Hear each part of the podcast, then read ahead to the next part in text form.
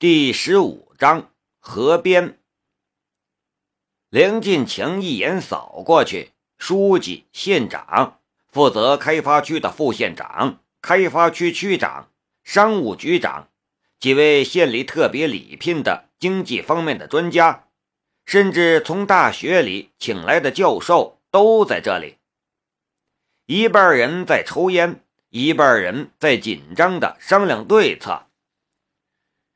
找到夏总裁只是前提，说服他才是硬仗。待会儿就靠你们几位专家了。县长顾刚说话的语气好像是要上战场一样，由不得他不重视。自从他接任县长以来，已经过了一年半了。每一次市里的县区评比，文集县都是最后一名，整个县区。除了那座产量不高的煤矿之外，竟然没有能拿得出手的产业。文集县的书记是个马上到站的老头子了，整天笑呵呵的，一点上进心也没。他来接任这个县长，本应该是顺理成章、顺势而上，直接登上那最后一步的事儿，但没想到。文集县竟然是这么一个烂摊子，而他身为县长，如果不好好努把力，又如何再进一步？这又让他如何不着急呢？看到梁建强，顾刚的眼就立起来了。梁建强，你怎么搞的？怎么还没找到夏总？梁建强苦笑，他的人快把开发区翻过来了，鬼才知道夏总裁到底去哪里了。大邱，你拿着这个，谁敢乱动就抽谁。南明把手中的枯枝递给了庆林秋，这枯枝他强化的不多，估计不至于像上次一样直接把人抽飞了。是，庆林秋一正身形，接过了枯枝，鹰隼一般的目光就扫了过来。都给我过来，排成队，老实点用枯枝指指点点，一群人乖乖的跟着庆林秋走到一边去了，一边走还一边抹眼泪。毕竟是现役军人。庆林秋一摸到那根枯枝，就觉得不对。他让那群人抱头蹲下，自己就开始检查枯枝。双手弯了一下枯枝，差点被反弹的力量震伤虎口。庆林秋的眼睛眯了起来。小弟，你很厉害呀！红衣女子看着南明，一脸的佩服。我叫南明，南明道，这是张飞林。南明小弟，你很厉害呀！红衣女子又道。南明就有点无语了，他讨厌别人叫他小弟。红衣女子看看南明，又看看张飞林，笑道：“飞林妹妹，你小男朋友很厉害。”南明是高兴也不是，生气也不是了。男朋友就男朋友了，干嘛还加个小字？他很享受和张飞林的二人生活，但现在还要等陈伟来，又不能说走就走，只能无奈的摇头。张飞林却是脸红红，又羞又喜，问道。姐姐还不知道你叫什么名字呢。姐姐，我叫夏一瑶。南明张口结舌，半晌才道：“你就是夏一瑶。”天可怜见，寻找夏一瑶这种事儿，连他的代办事项都没上。他总觉得自己运气再好，也总不能什么都碰上吧。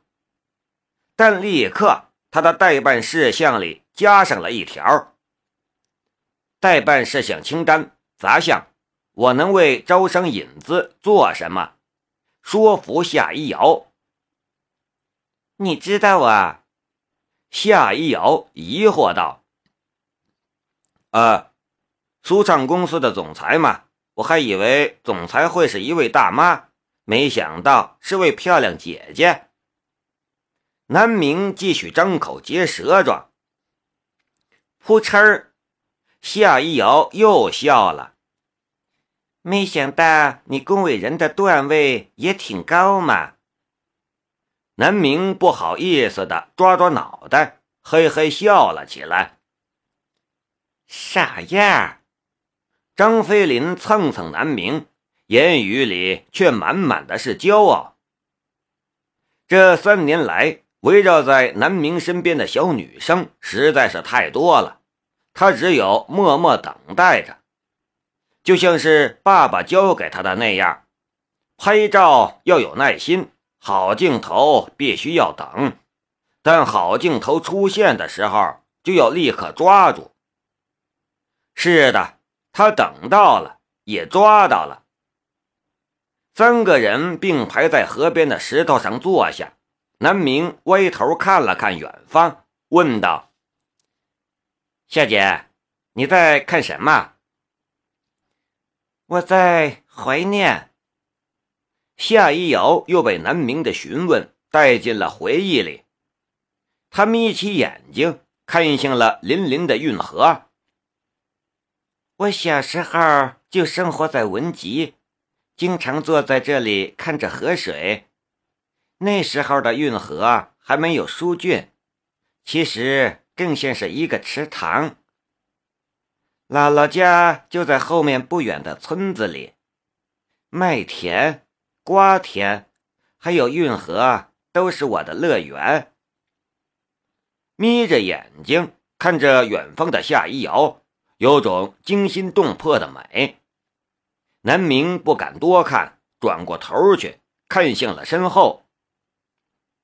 庆林秋还在研究手中的枯枝，他左右看看，没人看着这边，悄悄伸出舌头舔了舔。味道有些奇怪。庆林秋疑惑地抓抓脑袋，似乎有些奇怪，为什么是这个味道？他身后不远的地方就是那片巨大的荒草地，那里就曾经是夏一瑶的姥姥家，但现在那里什么也没有了。但是我这次回来，就连老家。都找不到了。夏一瑶摇摇头。夏姐，南明突然站起来。嗯，夏一瑶愣道：“怎么了？你知道最早的勾勾卫星地图，国内小城市的地图数据包很陈旧吧？”南明问道。夏一瑶被突然扯到的话题迷惑了，怎么快进到这个话题里了？南明却已经将手机递了过来。我觉得老地图很有意思，就存下来了。一张放大了的卫星地图，纤长的道路一侧，淤塞的运河，孤零零的村落，苍白孤寂的绿色。宛若块块煤般散落在大地之上，这就是曾经的沟沟老旧的卫星地图。就是这里，夏一瑶惊喜的将手机抢过来，伸出纤长的手指，在上面一个像素一个像素的寻找着，终于找到了那幢记忆中的老屋。我们去找找看。夏一瑶跳起来，扯着南明就跑。南明赶紧另一只手扯住了张飞林。关键时刻绝对不能犯错误。庆林秋疑惑地看了一眼这边，终于拿起那枯枝，轻轻在自己的头上敲了一下，然后庆林秋就抱着头跳了起来，鼻涕眼泪一起下来了。南明都无语了，这家伙一定是因为太蠢才被部队清退的。这里应该就是这里了，这里有个树桩，应该就是那棵大树。张飞林突然叫了起来：“没错，就是这里！”夏一瑶原地转了个圈子，冲上去抱住了南明和张飞林，啊啊大叫起来。这时候的夏一瑶哪里还像是之前那个娴静忧郁的女人？简直就是个疯女人，夏姐，你知道，只要你愿意投资，就算是想要找小时候玩过的弹珠，他们也会帮你找到吧？南明无语的道：“我当然知道，但他们都以为我已经忘记了这里了。其实我怎么能忘？”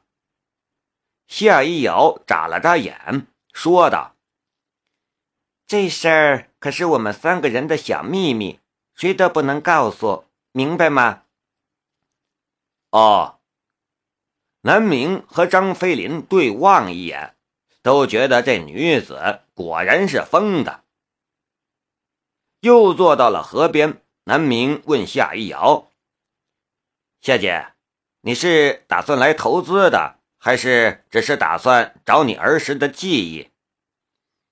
哦，那你是希望我是怎么样呢？夏一瑶问道。我希望你是来投资的，不然我会看不起你。